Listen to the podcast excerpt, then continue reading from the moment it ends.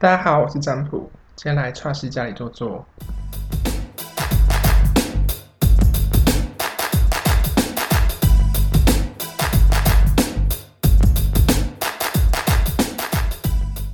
Hello，我是 Tracy，今你看超开心，就是男生 女生频率真的差很多，很开心啊！今天约来我的学长占卜，然后呢，这今年呢跟占卜又有更密切的联系，因为以前我算是小学妹，我们差了一届，但是他一直在我心中是一个很有才华，然后很低调，然后不知道为什么就是有点距离的人，这应该超多人这样讲的吧？有距离，有距离，比较少，哈屁嘞，还好，比较少听说。可能是不敢跟你讲，因为距离太大，不敢跟你讲。就是我记得我对占卜印象最深刻，就是看他那一年的 B 展，因为占卜是织品系的，织设组的。然后织设组，你要不要解释一下我们福大织品系织织品设计是什么样的概念？哦，福大织品系分三个组，有服饰行销，然后有服装设计跟织品设计。织品设计比较像是从布料、从纱线开始开发、开始设计、开始制作，所以有点像是服装产业的三个面向。嗯，然后那时候我记得印象最深刻就是学长那时候的那个校外展，然后我看到你那那些作品，去我跟我同学我们行销组这些废物，因为我们都觉得行销组是整个系上最 最最只会靠一张嘴巴的那个那个组的人，然后我们看到你的作品，我起鸡皮疙瘩哎。为什么？我不知道，因为你用因为针织的东西，因为你的是非常明显是针织，然后做成洋装，就是可能是一体成型那种，然后你的洋装又有一种变异感，就是不是很直接的哦，我就是做一件洋装，就是跟其他人做出来的东西是完全不一样的。然后我那时候惊为天人，我不知道衣服可以长这样子，然后我不知道是可以用织品的方式去呈现这么多故事在里面。我觉得我们系里面真的织品设计的人是最。最就最有才华，因为就像你讲的，整个是牵扯到了三个面向，关于服装设计这件事情。然后后来不是有放在戏上展，然后还有借像杨乃文啊，如果大家有兴趣的话，可以去看一下杨乃文那时候不是演唱会有穿你那件白色的，可能是后期比较后面的作品，对，是后来另外在另外在设计制作的，但是就是是那一种风格。对，也是全针织打造的。对，而且是算粗针织，对不对？有有粗有细，对，有哦，那件是有粗有细针哦，那件非常非常美。可能就是那套的感觉，就会一直让我回想到我当初看你的校外展的那一种感觉，我真的起鸡皮疙瘩。这我印象非常非常深刻，因为毕竟我主持这么多那个 B 展的主持人，我说嘛，行销组就出一张嘴，然后我就看到很多 真的现在可以留下我看过的 B 展。的作品留下印象的应该不超过四组，对，所以这一点我真的觉得很厉害。然后，但也很巧妙，是一直都觉得你很有距离感，因为我们根本就没什么，我们算是就是我们共同朋友算是有，但是一直到今年因为疫情的关系，然后还有之前我去英国伦敦跟对时装秀，之前在那个，因为他你已经做了七年嘛，今年是第七年还是第八年？第七年。那这个牌子，那你介绍占卜一下占阿普占这个品牌的历程呢？嗯，阿普占就是我跟同事们一起打造的时装品牌，然后我们是在伦敦成立的，大概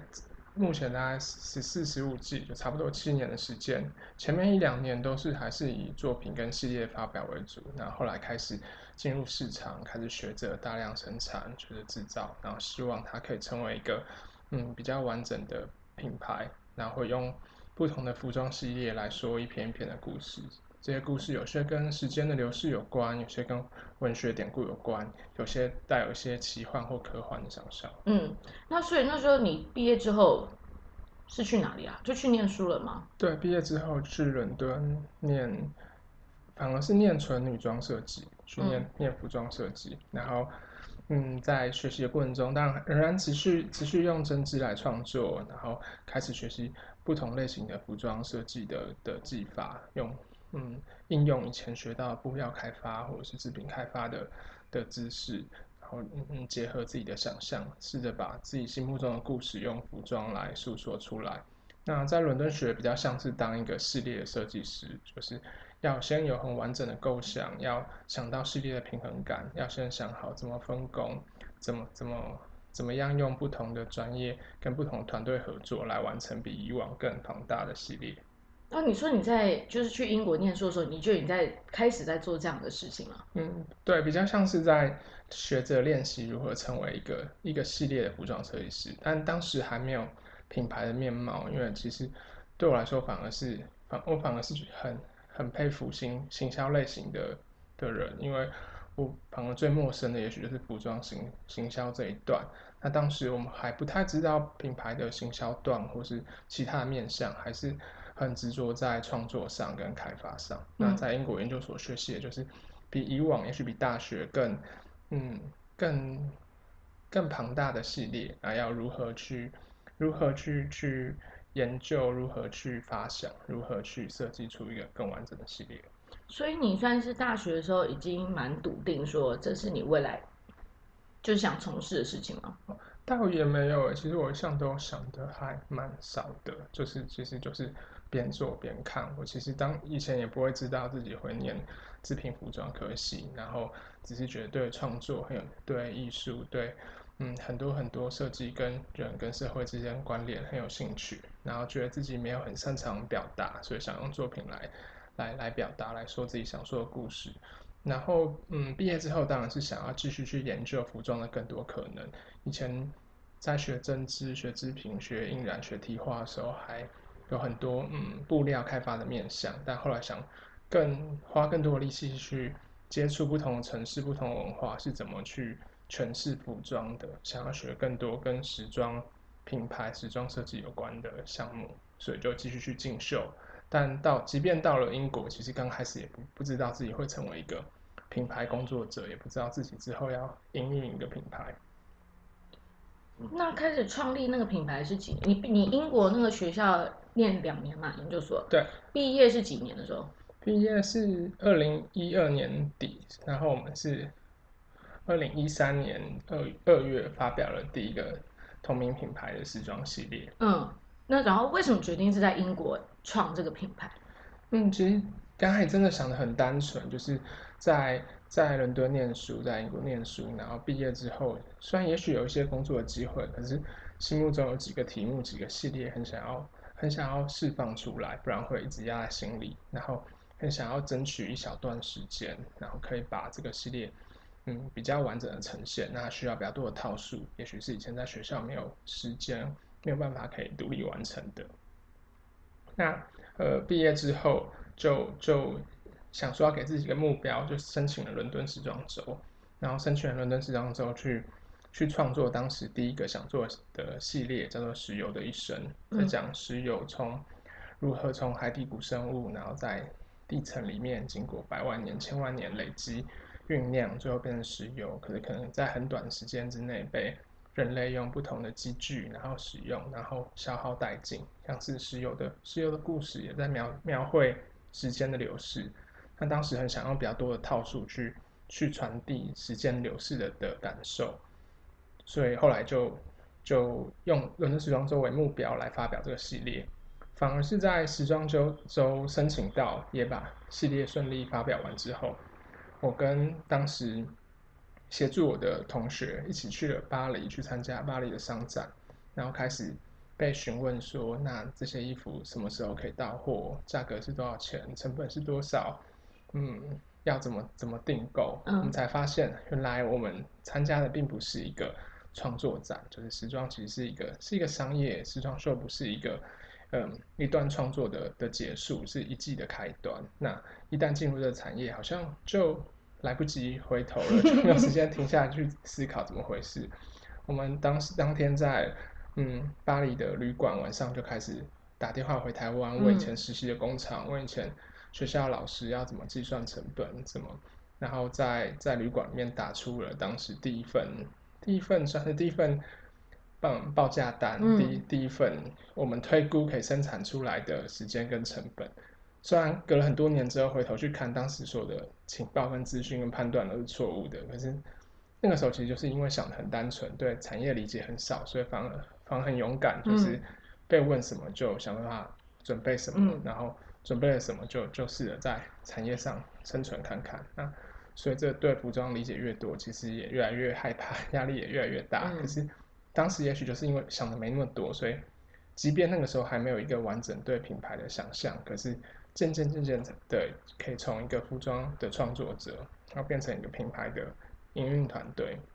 那现在就变成一一些服装事务跟嗯设计业务的工作者。嗯，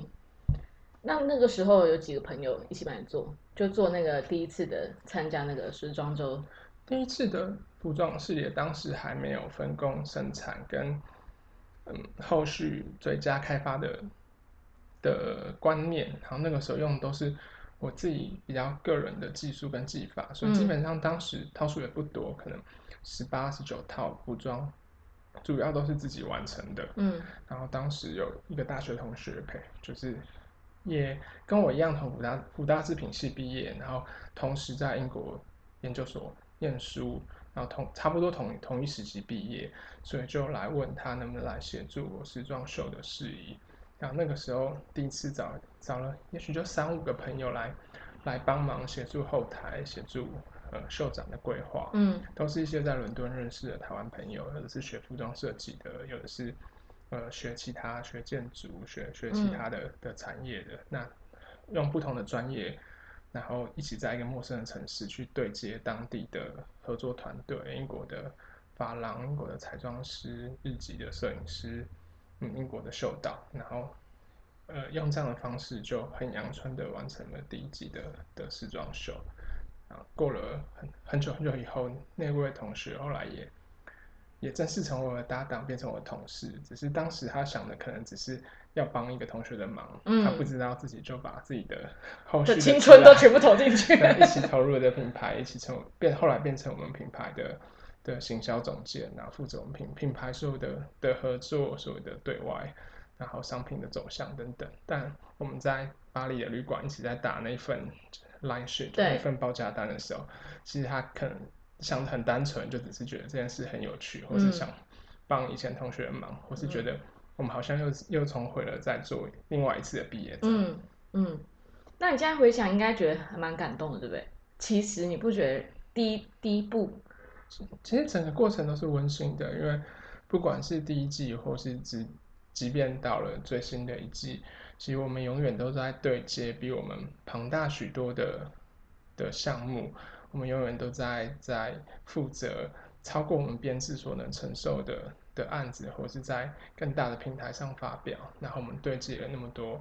来自不同领域的创作者，我们对接了那么多来自不同文化、不同城市的工作者，其实一路上感觉都一直都是很很温馨跟很有趣的。因为嗯。其实我还蛮宅的，就是平常不是在工作室，就是在家里嗯。看书，或是工作，或是看展、看电影。但是透过服装，反而可以接触到很多不同类型的人生，嗯，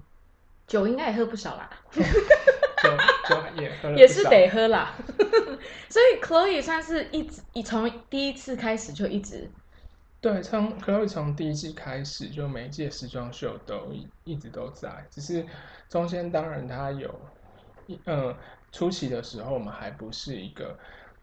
确定的品牌，我们还不是一个确定的工作室，那个时候是好几个朋友的不定期的帮忙，那嗯后来才渐渐渐渐成型的。那从第一季开始就有 Chloe，然后那个时候也有好几位福大制品的学弟妹，陆陆续续也在前三四季的时候加入，刚好有有些都在他们生涯不同的转折时期。嗯刚开始我们也比较不像是一个正式的公司或正式的品牌或或正式的团队，我们比较像是大家各有各的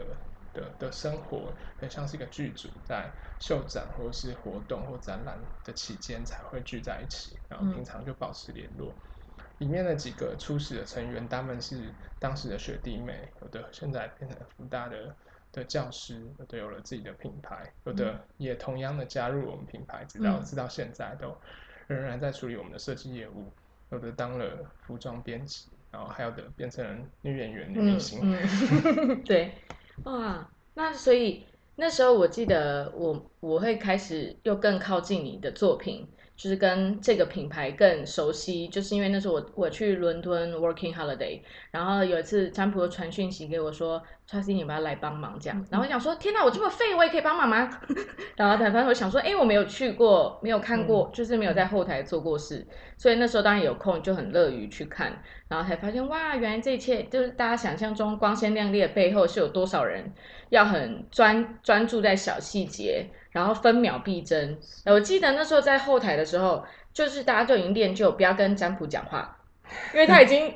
两 好几头烧，所以就千万不要烦他，这样都可以看到那个后台工作，但是就是一种，但做完的时候很开心，很满足。虽然我都没有办法在前面看，但是我们在后面接啊，对 哈，在后面接 model 的时候回来，然后结束顺利结束就没有出问题，然后最后大家就看到你出去谢谢，然后你每次就是都是一就是穿的一样的风格，从你毕业到现在。就是完全没有改变，他就是那个一套黑色西装外套，一件黑色裤子，里面 T 恤可能随时会变化，但 T 恤也都不会是他自己设计的，就是什么灌篮高手啊，就是他喜欢的一些卡通或是一些就是他喜欢的文化的，就是一个非常低调设计师这样，然后就看到哇，一切都很完整，之后结束。然后我们在后台拍照或者继续酗酒，因为你们的活动都酒是一个很重要的元素，对。然后那种感觉就很开心。然后后来回到台湾，算是二零一去年嘛，二零一九年。然后你们不是你们不是不定期会有那个快闪店？对，我们每一季都会有一次的快闪店，就叫期间限定店。就嗯，春夏季会有一次，秋冬季会有一次。嗯，然后就正好遇到他们去年是在那个那个什么。微风，复兴微风，对，然后也是去参加他们微风之夜，然后也是看他们就是就是带领艺人啊，然后去做这些行销方面的宣传这样子。那我觉得其实有很特色，是因为我都有在注意注意你的每一次的活动，然后你们都会邀请一些艺人，然后他们会穿礼服，你都会提供他们礼服穿。然后因为我今年也在他的快闪店工作，就是正好我失业嘛，我现在领队失业，所以他们也就请我去那个。那个那个信义微风，信义微风那边工作去做了四个月，然后所以就可以可以更亲近的看他设计的衣服的衣服的版型啊，然后还有风格这样子，还有布料的选择，还有图腾在提花上面的设计等等的，所以就会看更仔细。那我一直就是很好奇，是因为我发现占卜的礼服啊，就是如果你要讲有色。也是有色，但是又是一种很性感，可能那个性感不是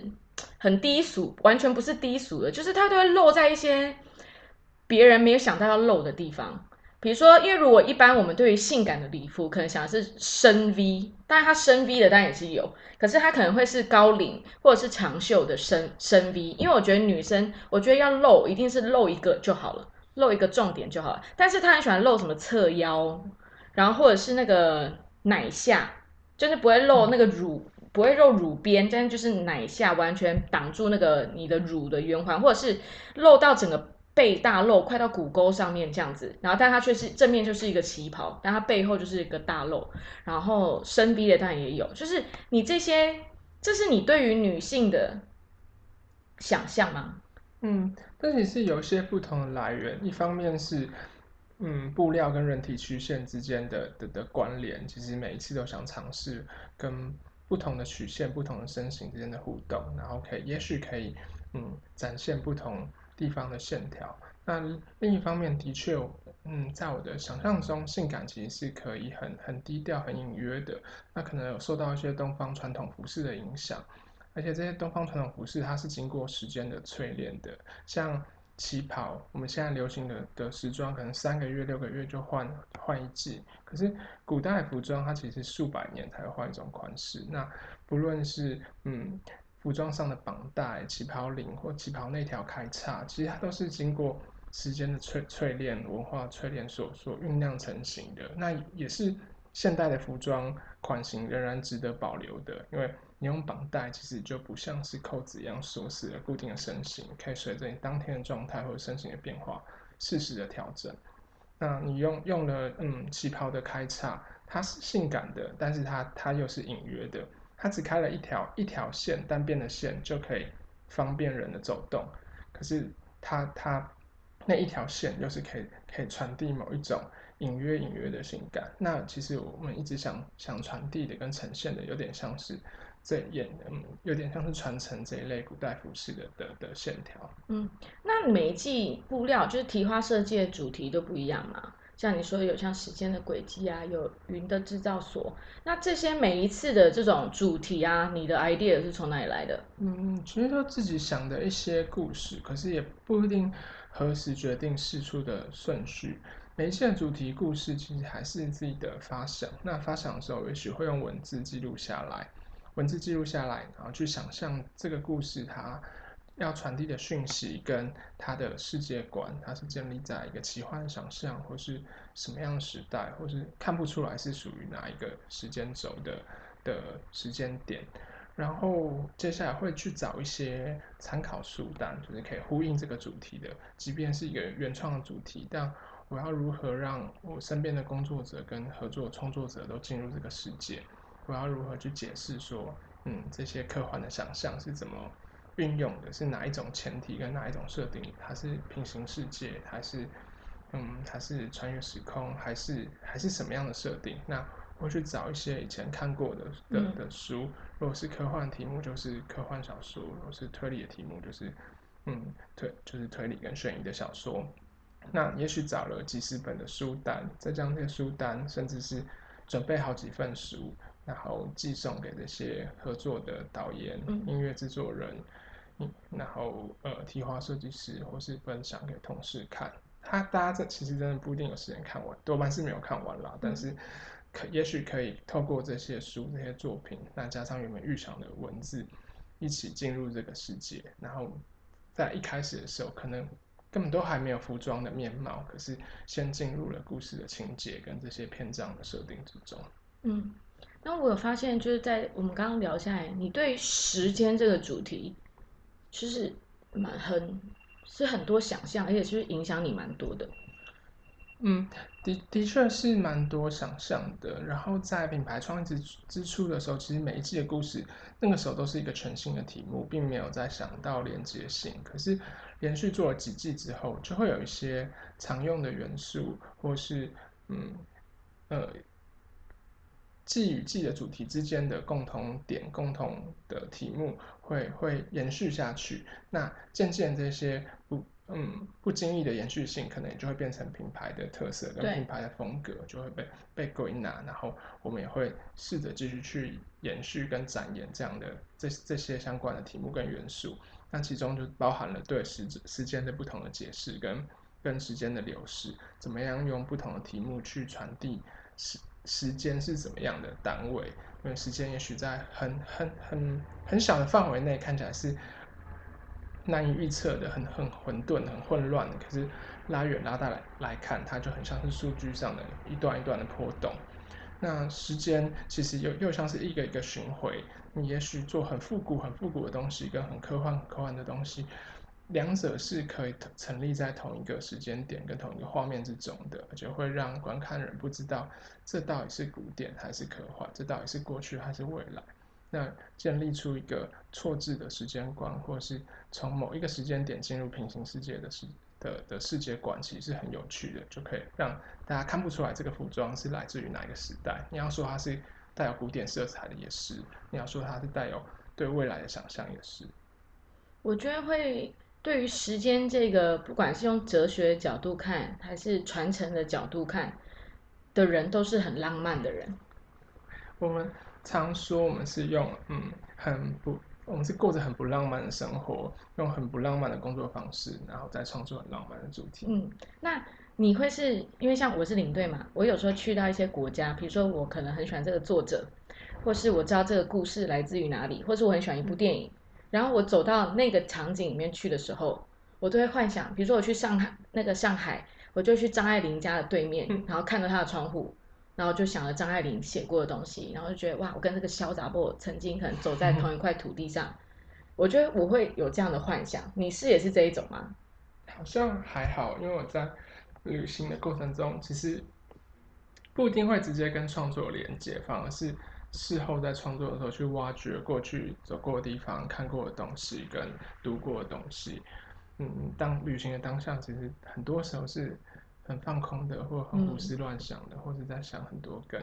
服装跟创作一点都没有关系的事情。哦，真的、哦，可这也是适当，一定要放松啊。如果你无时无刻都在思考这些，那也是蛮累的。但我记得就是，呃，我们那时候快闪电嘛，然后门口就是我们那个外面窗户的设计，因为那一季在讲时间的轨迹，是然后所以那一季的设计就是很多线条，那代表了时间的流逝嘛。然后就是有发现，哎，有一些是有数字的。后来看到你的贴文，我才知道说，原来有一个是 Chloe，就是你的搭档，嗯，对搭档的的生日，然后跟另外一个数字是你们创立这个品牌的日期。那时候我觉得超感动的。我们很喜欢在嗯服装或品牌的不同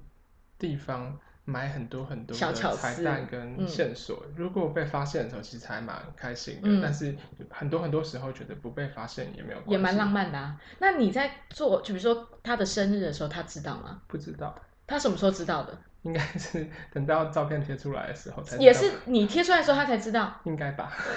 那他也没说什么。没有，我们是一个 冷你淡的合们是对作关系。对，你们是不轻易表达这类的。我还记得有一天我们活动结束，然后去喝酒，然后他穿了那个就是也是啊你们我们家牌子的衣服，这样一个裙子，然后他就蹲在地上，然后裙子就是碰到地上，然后你就说。这样衣服裙子会脏掉啦，什么这样 sample 会脏掉，然后他就回头说：“这我买的不可以啊，这超好笑，觉得超可爱，这就是你们的相处方式。但是你们就是不外显的去传达你们的浪漫的那一挂，很可爱，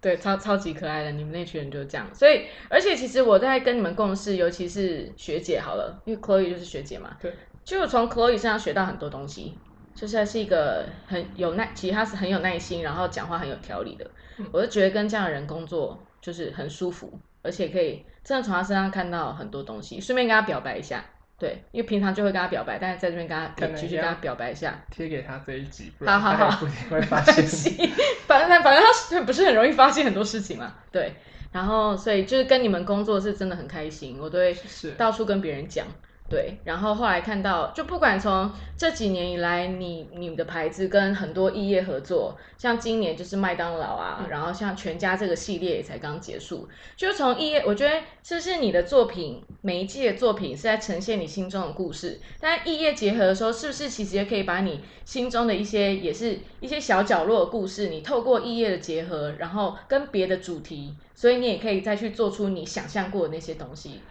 的的确是因为我们主线的题目其实，嗯，它有一定的的脉络，就是后来有渐渐的都跟时间流逝啊，或者是虚拟与真实之间模糊界限，或是文学典故有关。但有些时候反而在做一些跨界合作的时候，会有更多不同类型的尝试，不管是挖掘对方的故事，融入对方故事。毕竟联名系列就应该是有他们的故事，也有我们的也有我们的故事，所以每次呃其他品牌来找我们合作来跨界合作的时候，我们都很有兴趣去了解他们更多的故事。会希望郭元义可以带我们去参观他的高病博物馆，看百年前的病魔，看他过去一百年来拍过哪些广告，因为等于见证了一个嗯真正的台湾时时代的演进。那那去去呃跟云门舞集合作，就会想看他不同演出。虽然我从小就看云门舞集的演出，但会会想看他们是怎么保管这些服装，怎么保管这些照片。即便他们的呃剧场曾经因为大火而而重建，但他们还是保留了很很很多很珍贵，甚至可以说是大家一起共有的文化记忆。那又回到了其他的尝试，像这次跟全家合作的系列，嗯，全家可能比较没有那么多呃强烈的限限制跟跟诉求，反而是跟我们在一起在追求一个比较新的实验。所以在我在想说如何去一起合作一个更亲切、更讨喜的居家系列的时候，就想到可以带入一些除了我们品牌主线会出现的，嗯，恐龙骨骸或者是星空、月亮之外元素。嗯，当初会用恐龙骨骸是其实也是因为代表了时间的流逝，嗯也是奇幻的想象。像我以前在便条纸上写卡片或写纸条给别人的时候，常会顺手画一只黑猫。嗯，除了我家里有养黑猫以外，就是这也是一个就是小小的习惯，因为嗯常常不知道该写什么、该说什么，还不如画一只猫来表达 猫的情绪，可能是干杯的猫、送蛋糕的猫，或是不知道自己在做什么的猫。那这只猫这次就大胆的提出来说，我们能不能有机会把它实体化？嗯，做做一直很想做，就是把黑猫变成把这只猫变成一个猫的娃娃，就很像是具现化它的存在。嗯，所以在异业合作方面是真的很有趣。我觉得像连我自己都觉得，因为做 podcast 或是现在主业没了嘛，那就是开始 真的很强，虽然很乐观啦，对，然后也开始做一些有的没的，然后也开始跟很多不同产业的人有接触，那我就觉得这感觉其实很好，因为我们真的需要在自己的世界里钻研久了之后，你真的需要新看到别人的世界，或是别人的想法跟不一样的生活的文化，然后你其实会打开你很很多原本以为你不会有，或是你本来没想象过的事情。我觉得这是很很美好的一件事情，对。然后尤其我也觉得我很幸运，就是身边有好多福大织品系出来的就是这么的优秀，就是很多人，或是我遇到的人，就是都是各行各业的，然后这样能够结合产生一些火花，真的很很浪漫，对。然后今年呢，因为疫情的关系，所以你们这一季年初有去英国，有有那个时装周，但是这个就是八九月的时候就没有就没有去了，对不对？因为哦英国那边太严重了。是九月的，其实不只是伦敦四大时装周嗯都大部分都嗯转变成数位的形式，那这对整个产业来说是很大的改变，对我们来说也是完全不一样的工作方式。就是我们过往这过去七年来，我们都在伦敦，在伦敦的古建筑里面办实体的时装秀。那第一次我们没有办法办有观众时装秀，我们开始用呃预录直播的方式，用影像来来筹备数位化虚拟的时装秀。那虚拟的时装秀它诉说的角度跟实实体的时装秀其实还蛮不一样，准备的方式也蛮不一样的。嗯，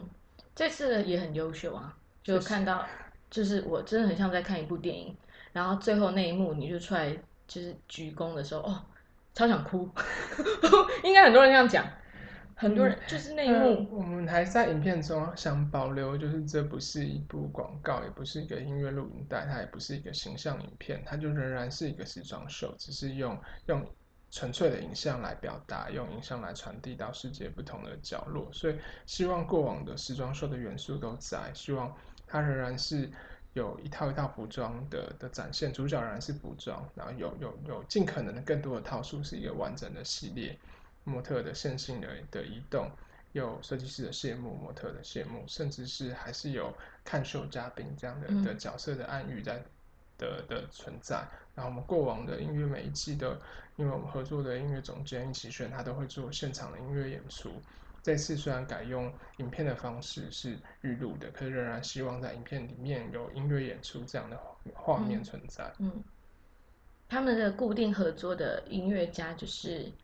DJ Question Mark，对，大家有兴趣也可以上哦，因为你们 Spotify 其实有他的有这个音乐家的平台对，台，他有自己的平台，一直有很多很多不同类型的跨界作品。他也是一个跨领域的音乐制作人，除了帮时装秀做音乐，他有很多很多不同跨领域的音乐作品。嗯，那这次疫情，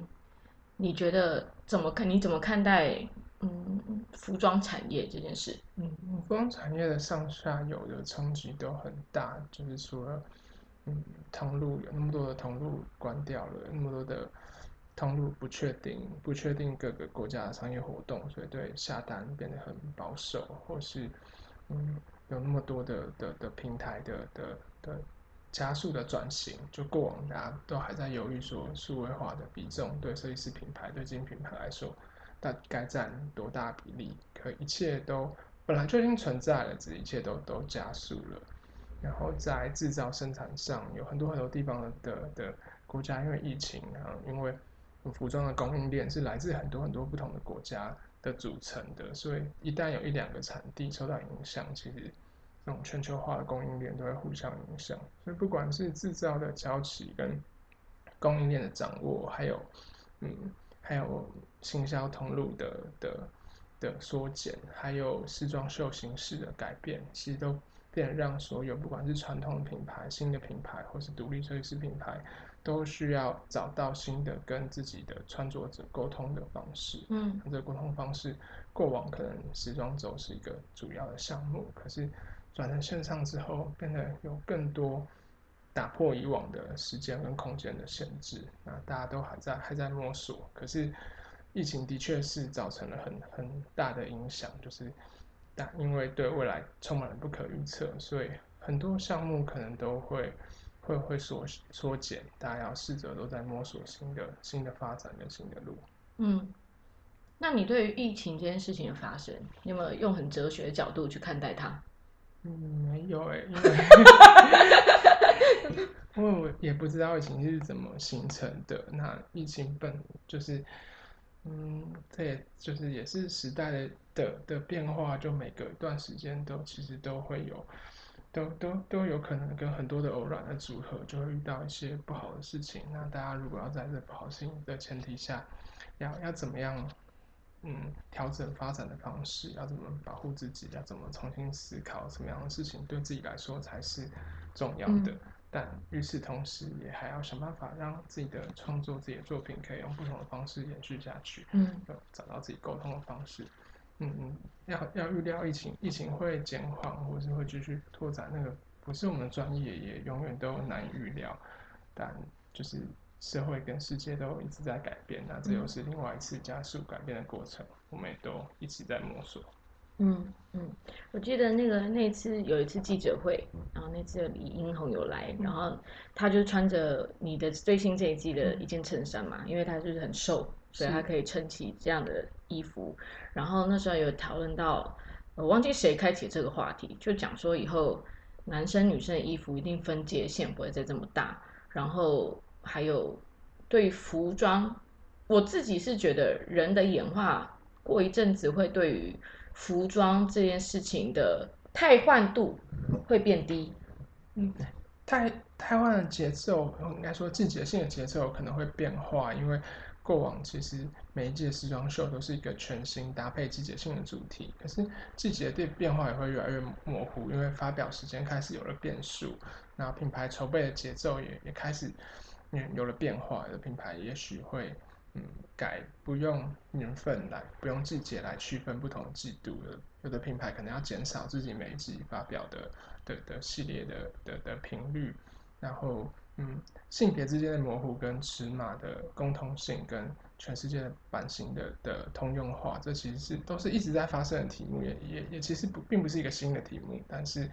随着疫情会让这一切的变化又又更加速走向另外一个极端。那不管是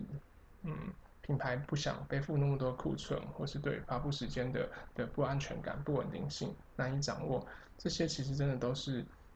一直潜藏在大家心中，只是找不到时间点做变化的时候。嗯那这也许刚好也是一个时间点，让各品牌去重新思索过往的行销方式、发表方式，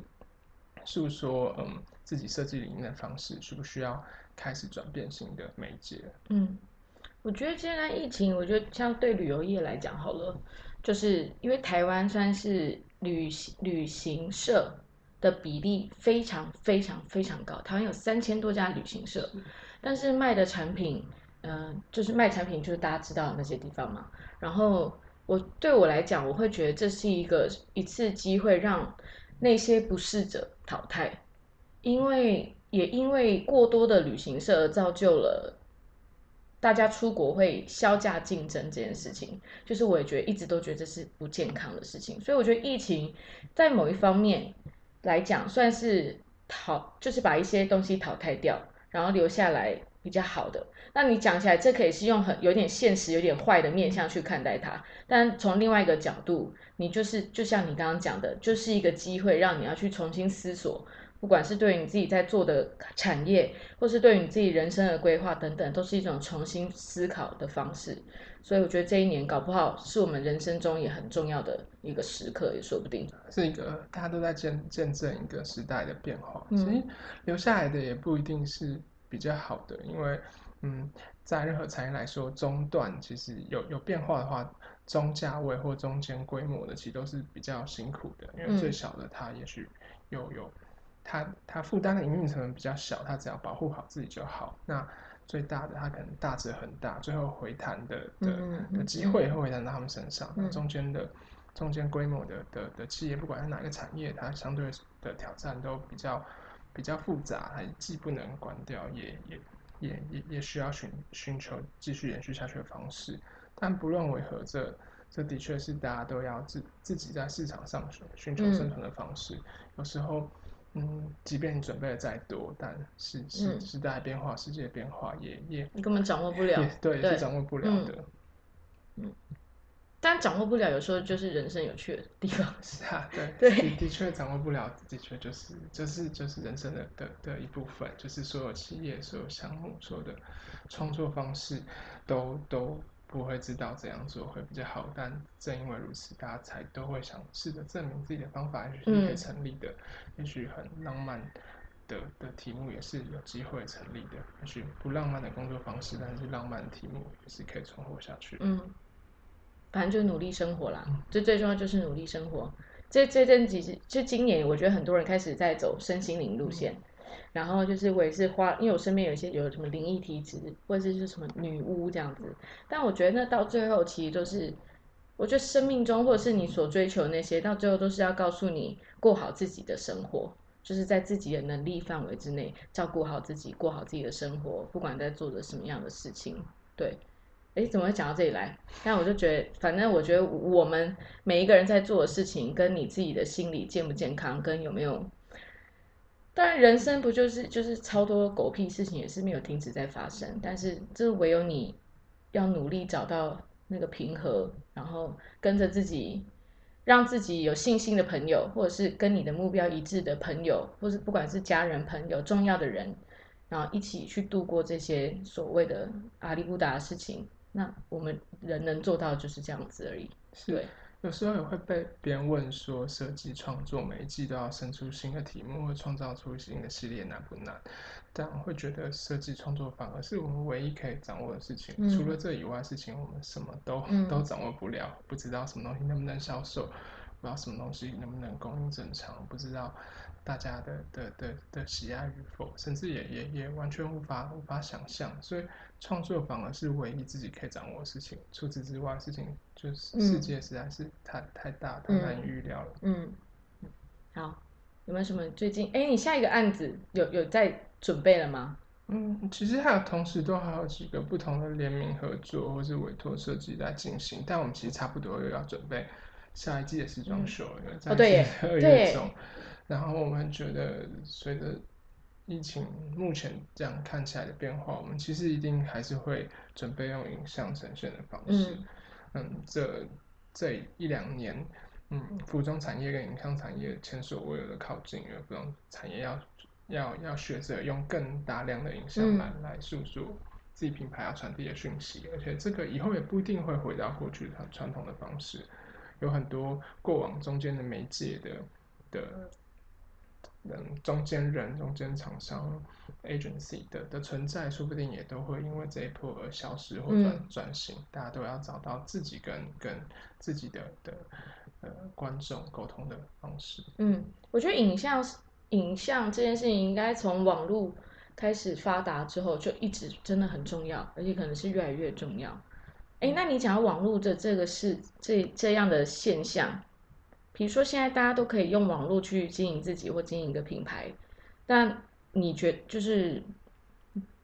反正是量太多了，太杂了。然后现在是一个资讯爆炸，然后同温层后的时代，演算法建立之下时代，所以现在讯息的传递其实前所未有的的困难，就是现在准备讯息、准备内容是是非常非常的便利，可是你要将你的讯息准确传递到。平常没有接触的的的区块，其实是非常物非常非常困难的，所以现在大家都需要用很多不同的面向、不同的传递方式，才勉强可以把讯息传传递出自己的的的的同文层。嗯，那你有觉得演算法有让你们跌了一大跤吗？我们因为本来就是一个很小、很独立在一直在发展中的品牌，所以任何变动对我们来说，其实。我们本来就应该要加速自己的成长跟摸索。我们本来每天就在尝试不同的的工作方式，所以并不敢断言有任何的的的项目会影响到我们。应该说，嗯，我们都还没有资格去觉得任何事件有有对我们造成嗯直接的损害。很多很多时候，其实可能只是自己准备的不够充分。那本来我们就一直得尝试去去摸索新的方式，不管有没有疫情，不管有没有更多元的沟通方式，不管数位化有没有加速，本来寻找新的沟通方式就是品牌的的的重要课题之一。嗯嗯，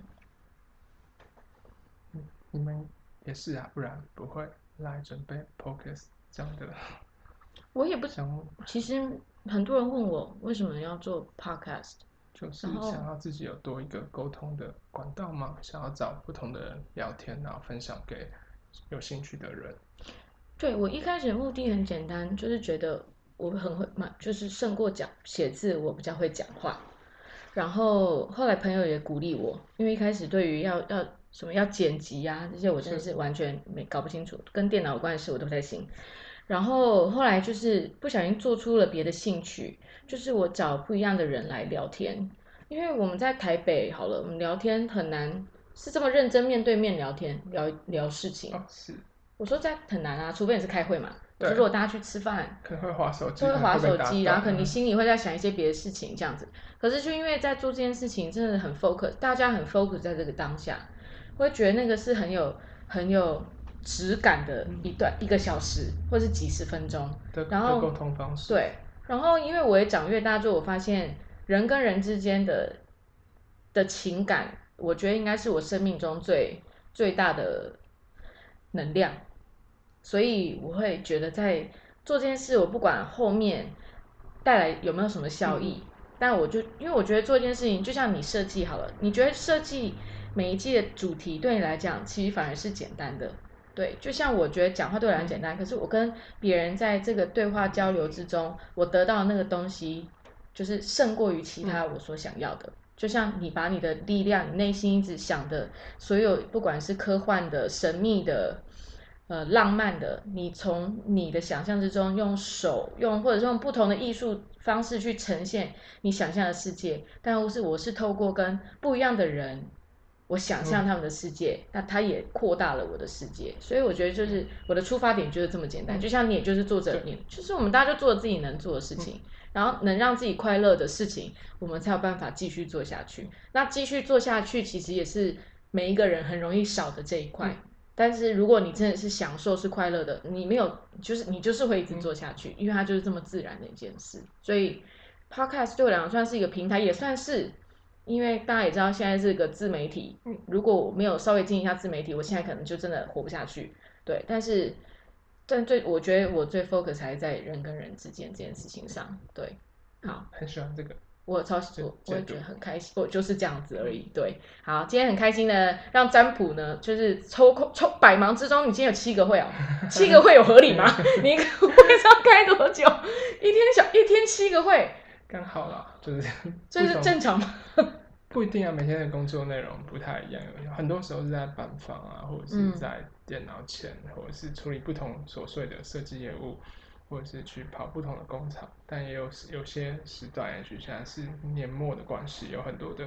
合作需要赶快的沟通，赶快的分工。因为嗯，品牌也像是一个嗯不同类型创作嗯创作者之间的。沟通者跟整合者，嗯嗯嗯，就其实觉得占卜啊，或者学姐 Chloe，我觉得在他们身上，我觉得可能都可以看到蛮多。我不知道，可能就是同温层嘛，会很愿意支持认识的人，就是会就是很愿意大家互相帮忙这样子。就像我觉得在那时候，你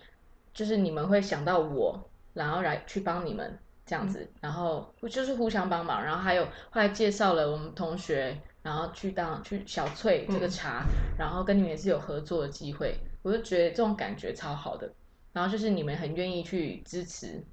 但你们信任，当然前提是你们觉得东西够好，然后也是信任。但是我觉得这就是长大之后很棒的交流。对，好，今天很开心的占卜来我家，就是 真的是他真的是百忙之中也是敲了蛮久的通告，终于敲到他了这样。然后非常谢谢他，然后也谢谢听的人，不管你们现在是在通勤。还是在睡前，嗯，谢谢大家。因为看他准备在在麦克风前驻足，就是谢谢大家跟我们一起享受这几十分钟。就是虽然我们是在不一样的空间、不一样的时间，但这是一件超级浪漫的事情。拜拜，拜拜。